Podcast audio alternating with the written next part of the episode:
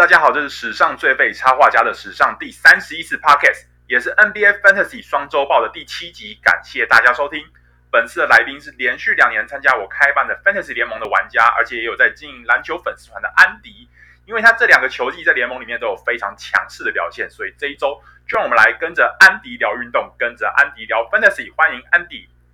Hello，大家好，我是安迪。呃，今天很开心来上那个史上最废插画家的呃 Podcast。然后很呃，我现在目前是从事篮球相关的工作，但不太像是正职，那就是有跑跑，就是台湾篮球呃，目前霹雳的一些现场有一些采访，然后也一直有在呃写这方面的文章，然后前阵子也创了自己的 YouTube 频道，然后有做一些霹雳相关的题材的影片，然后有兴趣的朋友可以去看看。好，那。可以请安迪谈一下是什么时候开始玩 NBA Fantasy，和为什么会开始玩的吗？我大概是二零一五年开始玩的，然后那个时候就是我刚好去美国留学的第一年。那呃，其实这个游戏好像我记得我大学，我我是二零一三年读大学，那开始进大学，然后那时候就有听到这个游戏，那不是很具体知道是什么。然后那个时候到了美国后，就发现。不知道为什么很好很很妙的是，它就一直突然出现在我雅虎的首页，然后我就想说，那我就点进去看看这是什么东西，然后就知道哦，它呃四大职业职业职业运动都有嘛，那当然 NBA 就比较熟悉，那我就点进去看，然后就发现这游戏好像还蛮好玩的。那因为我以前我不知道你有没有玩过，就是以前中华职棒有一个叫风云总教头的，对，那个过没玩过。对，然后我以前那个时候玩的是小时候的事情，因为那个后来他好像没有很久，然后就没有了。那因为我很小的时候，是我国小时候就玩过风云总教头。那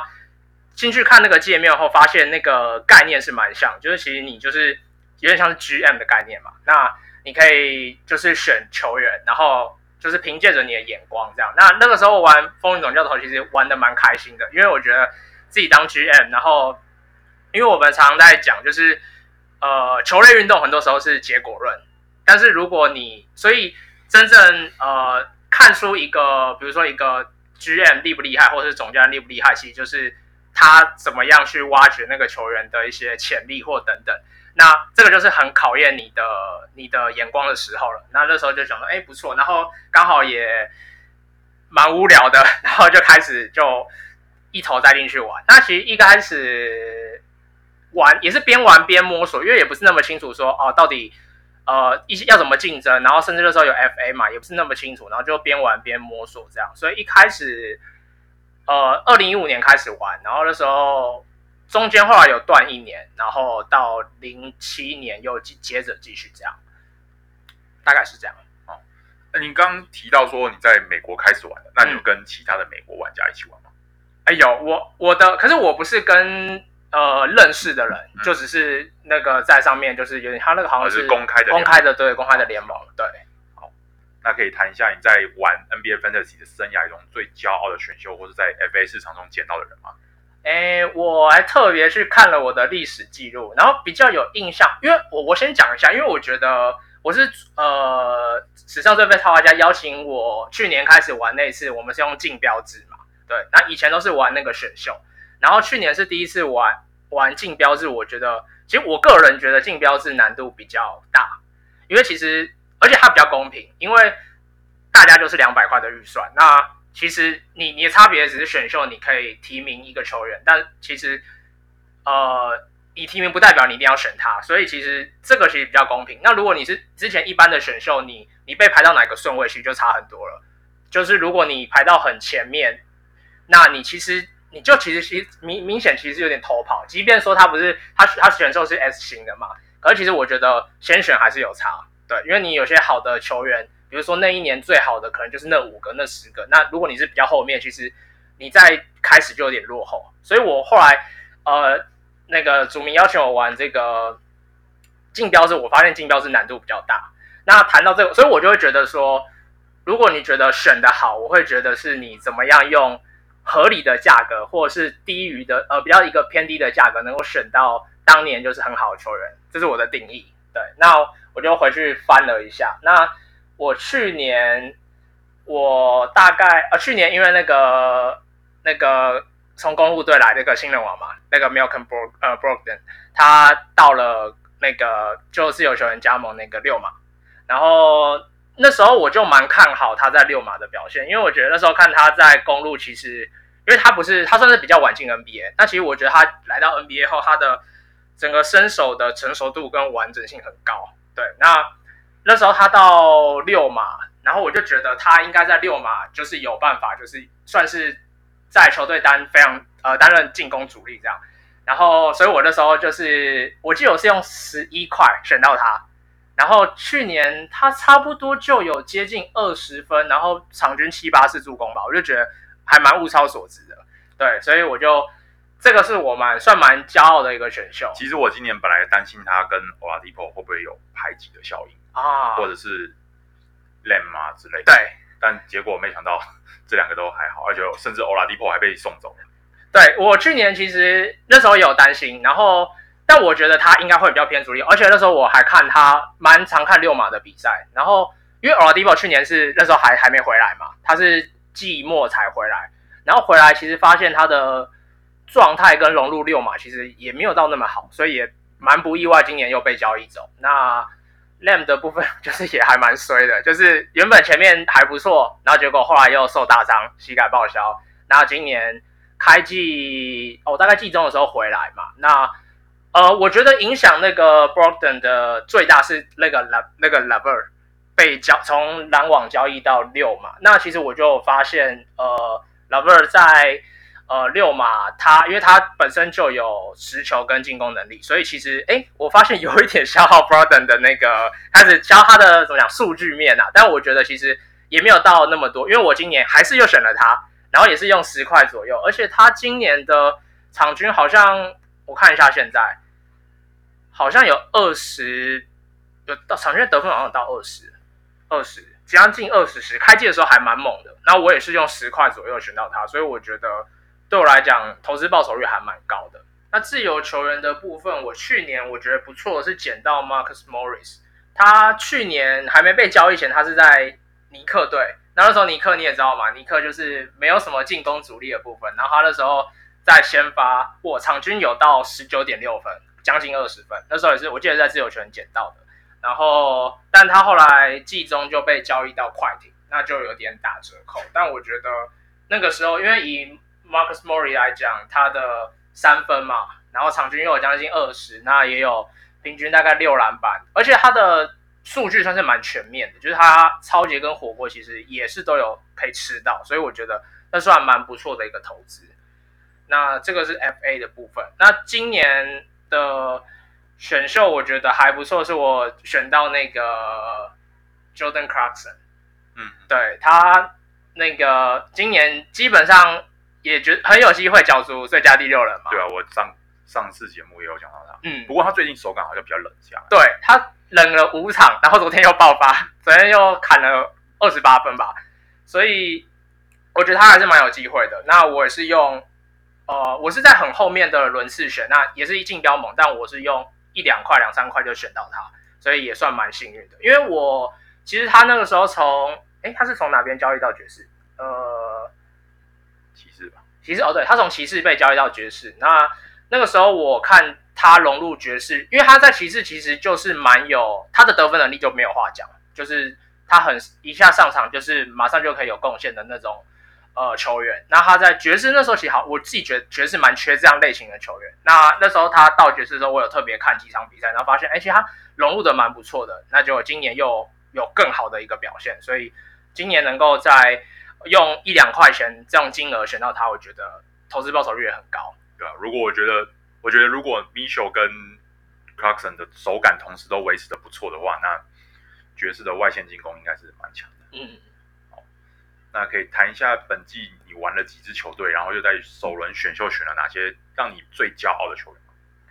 我今年玩了三支球队，我这一两年大概就是玩二到三支，就是。两支就是有跟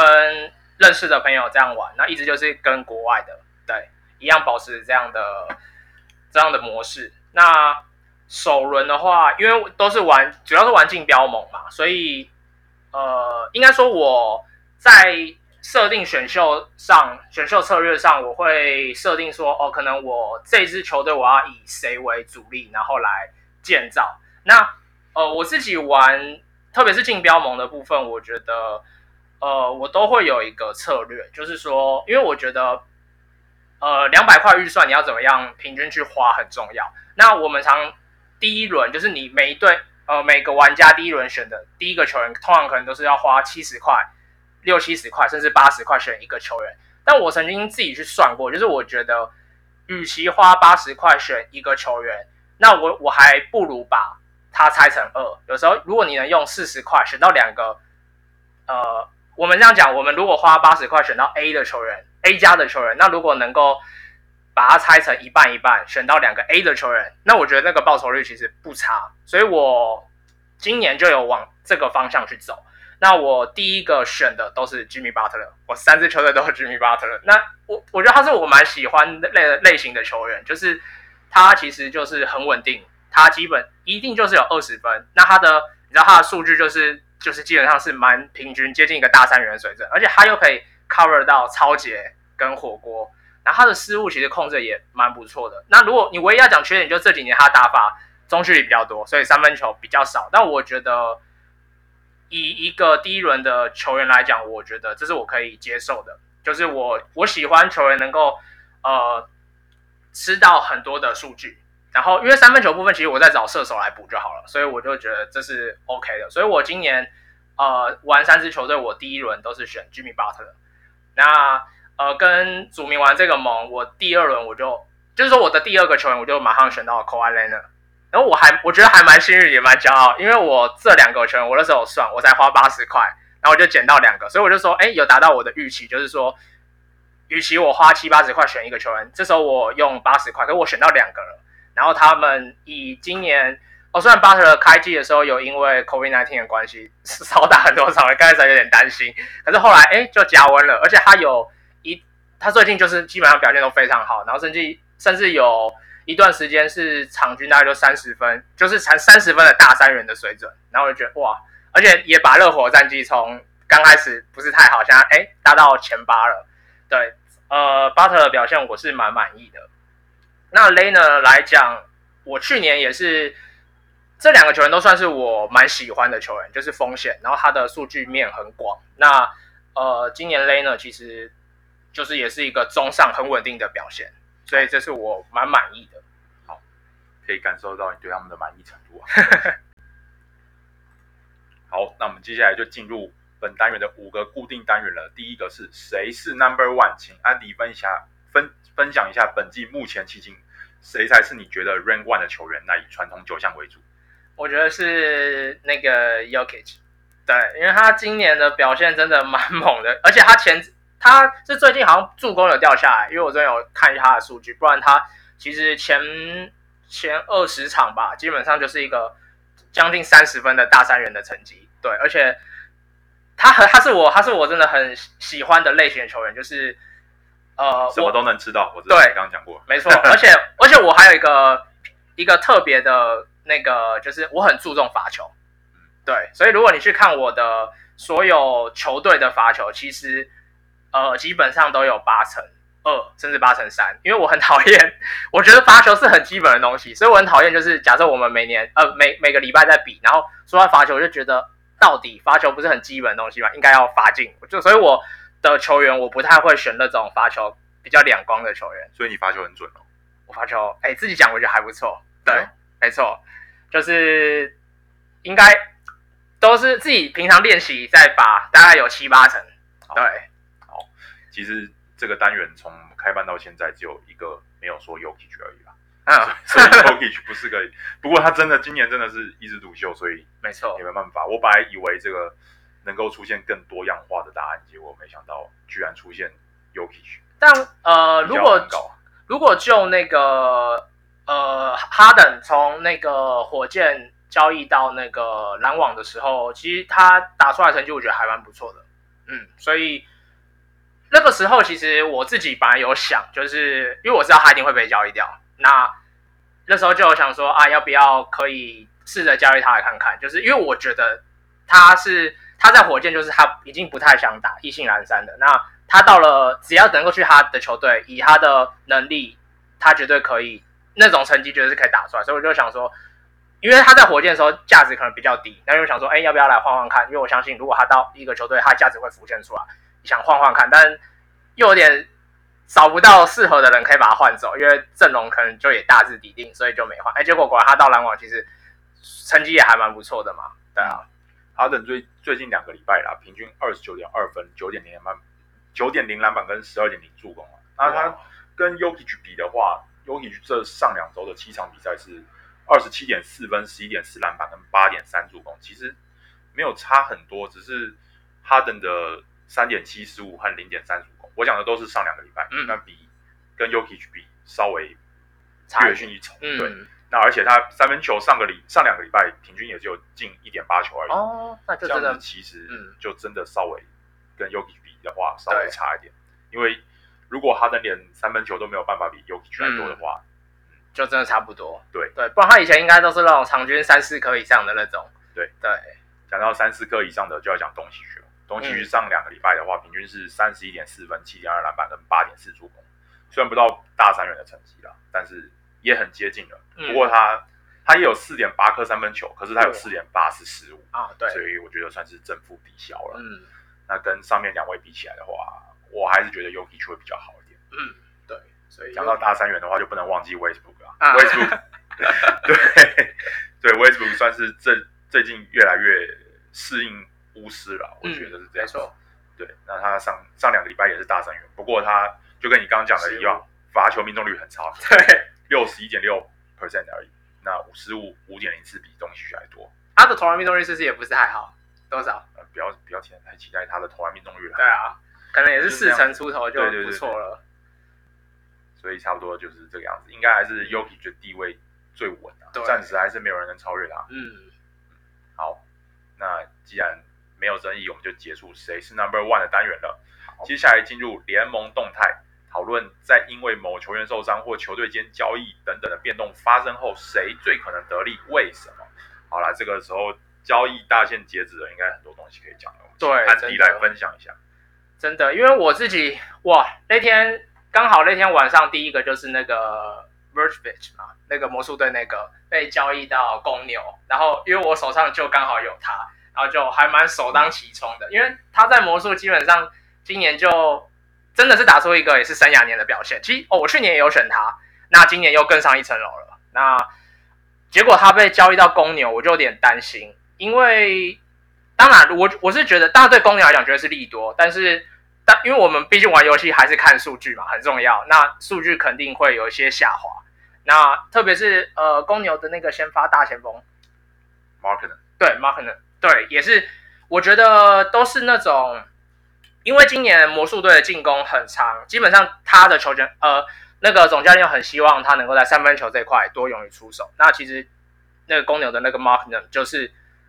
一个射手型的四也四号球员。对，那我就想说啊，可能会有一些冲击，不管，而且刚好两个球员我都有，所以我就觉得啊，可能会有一些排斥的效应。但是公牛现在也是在差不多季后赛边缘，那我相信。哦，而且他其实补的蛮好的，就是他补了 Vucevic，然后呃那个塞尔提克的那个先发中锋那个 Theis Daniel Theis 也过去了，那他也可能会从板凳嘛当他的替补中锋，那我觉得他有防守，然后呃应该会蛮适应公牛的体系，那我觉得公牛就哎蛮有机会，但偏偏刚好 Theis 我也有，所以哇从一个先发球员变成替补，这个数据可能就会。打一点折扣，可是其实反过来讲，原本塞尔提克他有三个禁区球员嘛，除了他以外，还有那个呃汤普森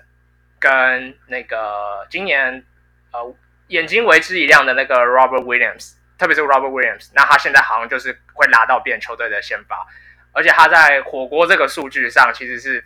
表现非常好的。那我就觉得，哎，那他就会是得利者，就是他跟甚至是那个汤普森就会是得利者。啊，我已经感受到你对什么都能来一点的球员的热爱。好，那讲到这个交易的话，其实就跟你刚刚讲的一样，我觉得要关注的是还在原本球队的球员。嗯，那魔术就送走 Vucevic 嘛，对，Gordon 也送走，对，送走一堆人，所以我觉得值得关注。值得关注的是留在魔术的时候谁能挺出来。对，那嗯，最近的话，像 Chuma Okeke 跟 Khem Birch 都打出了，嗯、都在这个大交易进行之后打出了亮眼的成绩。嗯，前者二十二分六篮板四颗、嗯、三分球，是后者十四分十五篮板四抄截两火锅。哇，你最喜欢的多重功能的球员？嗯、对对，可是其实现在还那个时候还有那一场他们交易完嘛，嗯，还有很多球员没有打，对，像 Wendell Carter Jr. 嘛、嗯、Otto Porter 嘛。甚至 Gary Harris 是，然后 Terrence Ross 还在场上，对，所以我觉得如果这些人都能打的话，嗯，那这两个还能不能维持现在的亮眼的表现的话，还是个未知数。是，如果你只是求短期有需求的话，嗯、用没问题。对，那整个球季来看的话，嗯，就继续看下去。对，然后你还有什么变动的部分要讲的吗？还是就呃，像今天又哎，应该是这两天嘛，那个大家知道篮网组的很大，那包含。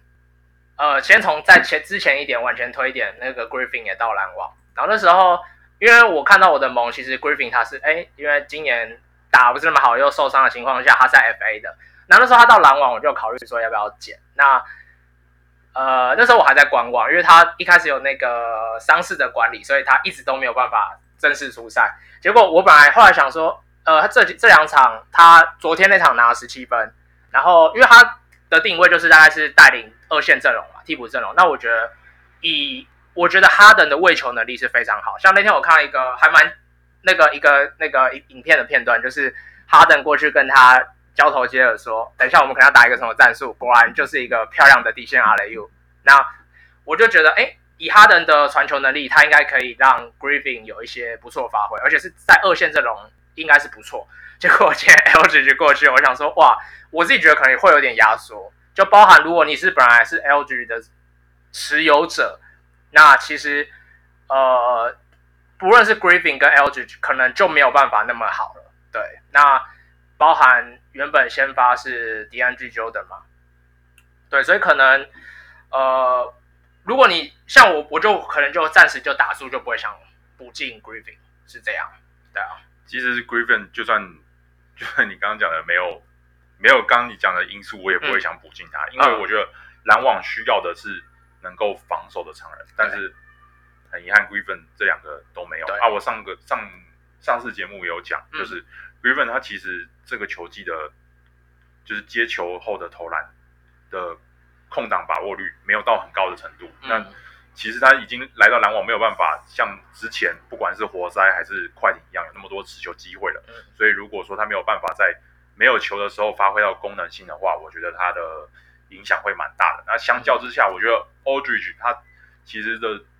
投篮把握度更好，Griffin 高很多嘛。对，就至少在今年球季来看的话，是。那而且他其实刚刚好，就是 KD 是最近是受伤，对。那他可以在低位和中距离取得到取得到出手发挥的机会的话，刚刚好，至少在这个现阶段啊，是能够补上篮网。比较欠缺的攻击的环节的部分，嗯哼，刚刚好也是跟 Irving 跟 Harden 是不同的打法，对，所以我觉得最近啊，至少近期 KD 还没回来期间，Aldridge 的发挥空间会比预估中还要稍微大一点。对，好，那最后我们讲的就是让 LaMelo Ball 报销了，可能报销了，那所以 Graham 一定要捡起来。最近战胜太阳比赛单场攻下三十分，对，而且好像是连续两场哦，连续两场，好像前一场也是蛮多分，是不是？对啦，对，对。大概就这样子。嗯，那我们接下来就进入新秀观察的部分，请安迪分享一或数名你最近在关注的新秀，然后为什么看好看看衰他。马上就是你前一个讲的报销的 LaMelo Ball，嗯，对，因为我觉得他应该是今年我看打最好的新秀。对，那其实我自己个人我不太会用，我不太会去选新秀，因为我觉得呃。我他这个其实每个选秀他都是有一个风险在的，就是我自己的话，我我也会不太去选伤病史很丰富的，就是可能会容易受伤的球员。所以其实以 AD 去年的表现，我当然他绝对是一个很值得选的球员，特别是就他又可以 cover 我刚刚讲我喜欢的类型。但我去年看到他在季后赛那种使用，我就觉得而且特别湖呃，因为今年赛制又比较特别，因为 COVID-19 的关系，等于你看哦，像湖人跟热火打到最后，他休没有多久，马上要来一个新的球季，那我就会觉得哦，这种时候伤病容易就跑出来，结果果然就是那个出现类似阿基事件那个部那相相关部位的一些受伤嘛，那我就觉得哇，如果你用六七十块选他，结果现在摆摆在伤那个伤病名单，你又不能打，那个战力会落差很大，所以就回到我刚刚讲的新秀，呃。新秀的话，因为我比较喜欢看说，哦，过去的表现，他有一个，如果他就是一个很稳定，那其实他差不会差到哪里去。那新秀就是更没有，更没有可以依据，你就是从他可能大学的表现来看，那大学到 NBA 这个差距是有的。那你说，呃，很多的大学大学生，即便在大学打得很好，你在 NBA 第一年就要有很稳定的表现，其实蛮难的。所以我就比较不会把。就是这块的风险，我就不要去碰，所以我自己就不会选这类型的球员，但是一样还是会看。那我就觉得 LaMelo Ball 就是他，呃，那时候高中后来就去澳洲打职业嘛。那那时候我有看他的比赛，我就觉得，哎，这个这个小伙子就是真的有那个天分，跟他的，我觉得他打球的那个心理素质真的不像十八十九岁。对，那果然今年在黄蜂就是蛮获得重用的。那其实真的就是一个。很值得选的球员，对，我就觉得，哎，如果有选他，就是真的是蛮赚到，因为我记得他平均有十七分嘛，超过十七、十八分，然后又是一个很全能，包含的时候吃到篮板、助攻等等的，那就很可惜报，因为受伤关系可能会报销。对啊，好，那我要讲我的了，我讲我最近看到，其实就是上一次我有讲的 Anthony Edwards，那我那个时候是担心说 Russell 和 Beasley 回来之后会影响到他，没错，可是。他现在 Beasley 好像回归第一场了，他攻下二十几分，命中率五成，这样子看起来反而是双枪在场的话，Edwards 受到防守压力可能会稍微减轻。那这两周他的平均得分还是二十四点七分，还是很高哦。那命中率稍微从三十八点八 percent 上两周的数据提升到最近两周的四十四点四 percent，那我觉得是有上升的迹迹象的。而且三分球命中率百分之三十三点八，也比。上次提到的二十一点七高很多，哦，所以我觉得他是有渐渐变好的现象。嗯，对，短期如果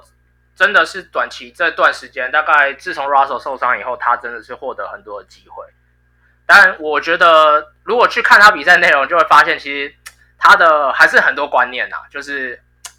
体能球嘛，就是大学。转到职业，那你遇到的防守更强，其实也会造成说，为什么他开机的时候那个命中率那么差？那我觉得现在可能比较好，是因为说他就是无限开火权，就是开火权很大，那打出信心来了，至至少命中率可能就会上升。可是可能 Russell 回来后，他这个有些观念的东西，他还是需要一点时间。对，所以对，还是要担心说，就是会不会影响到他的无限开火权的问题。嗯，没错。好，然后我要讲另一个就是。雷霆的 Paul Savage，Savsky，嗯，那他最近已经连续三场打三十分钟以上了，嗯，那因为 Horford 也确定整季休兵嘛，Diallo 也被送走了，对，所以我觉得他可能会最近得到更多灵活被球队灵活运用的空间，嗯，对，算是这几个比较最近比较在观察的新秀球员，对。好那我们接着就进入近期爆发球员分析了，请安迪分享一下伊沃数名最近手感火热的球员，然后讨论一下你为什么你觉得他会长长久久，或者谈外线。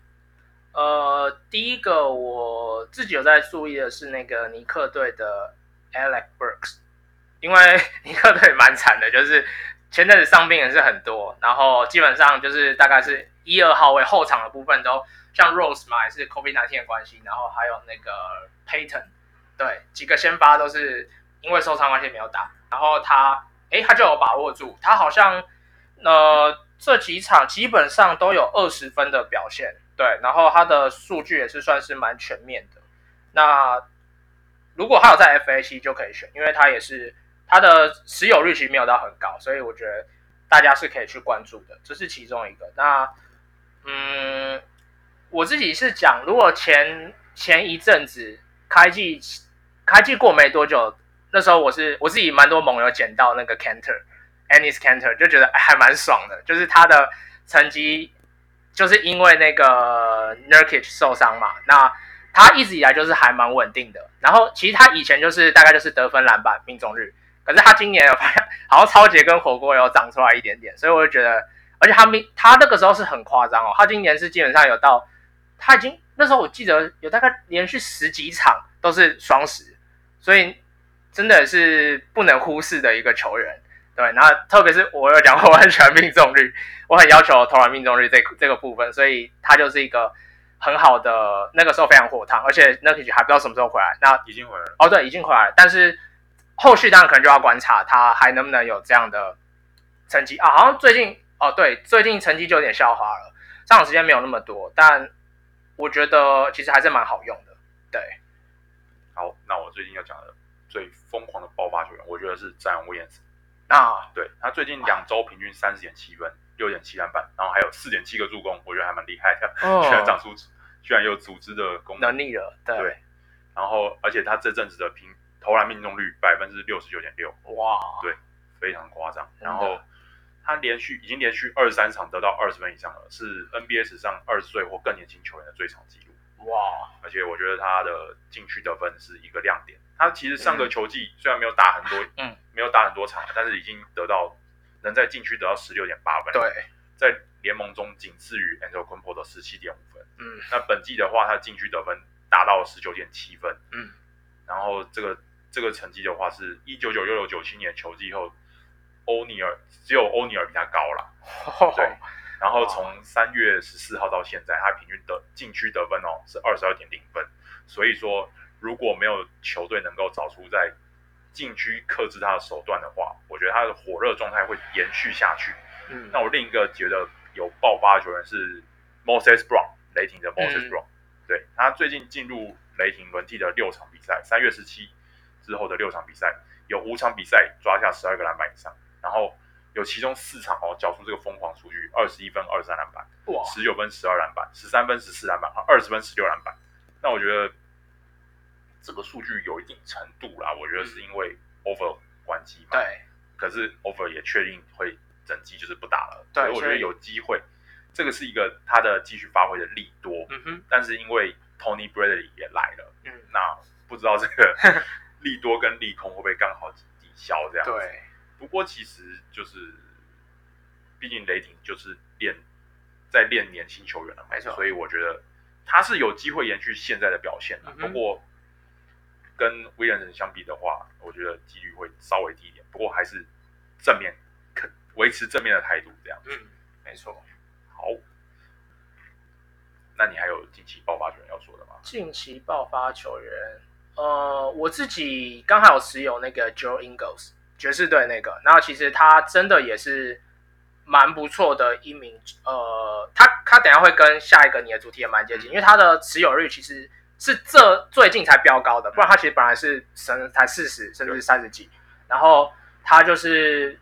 非常稳定的一球员，因为我也很喜欢看他打球，我觉得他场上就是呃非常的知道该做什么事情，因为他也是很全面的球员，所以他其实他命 中率高，然后他也好几场那时候因为因为他有一个问题是因为 Mike Conley 还是有时候会有些伤病的问题，所以只要 Mike Conley 没打，他就会拉上先发，哇，那那个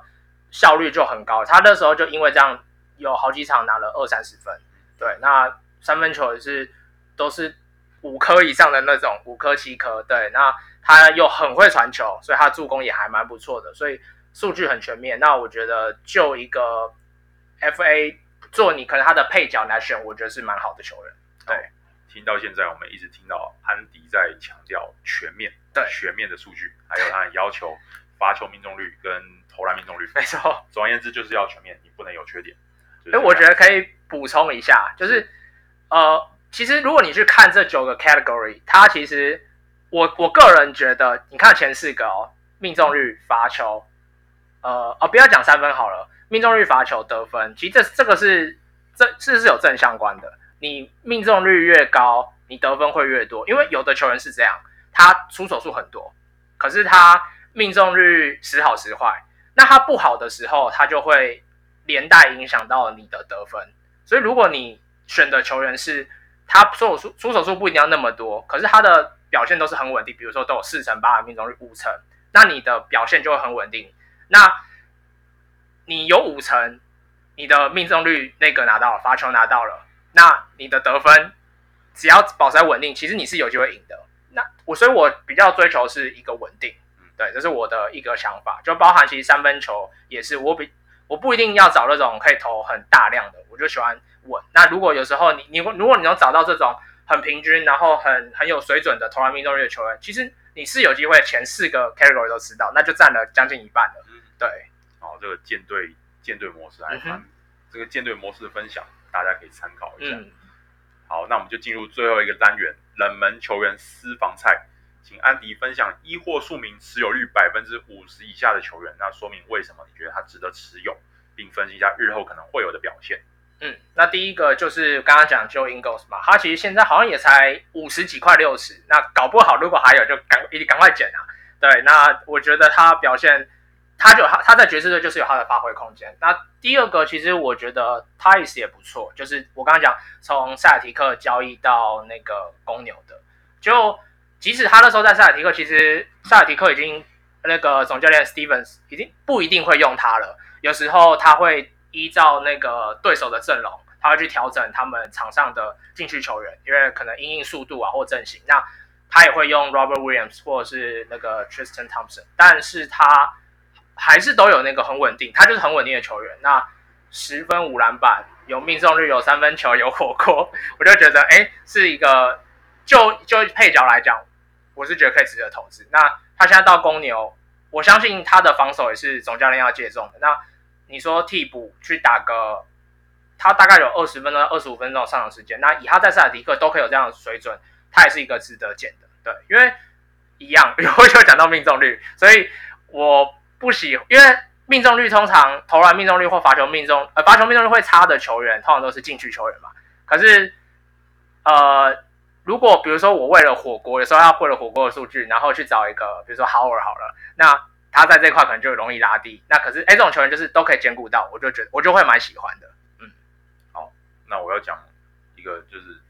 最近刚好因为伊巴卡受伤得到机会的朱巴斯，那他最近连续七场因为伊巴卡受伤关系，嗯、连续七场出场二十分钟以上，然后这七场里面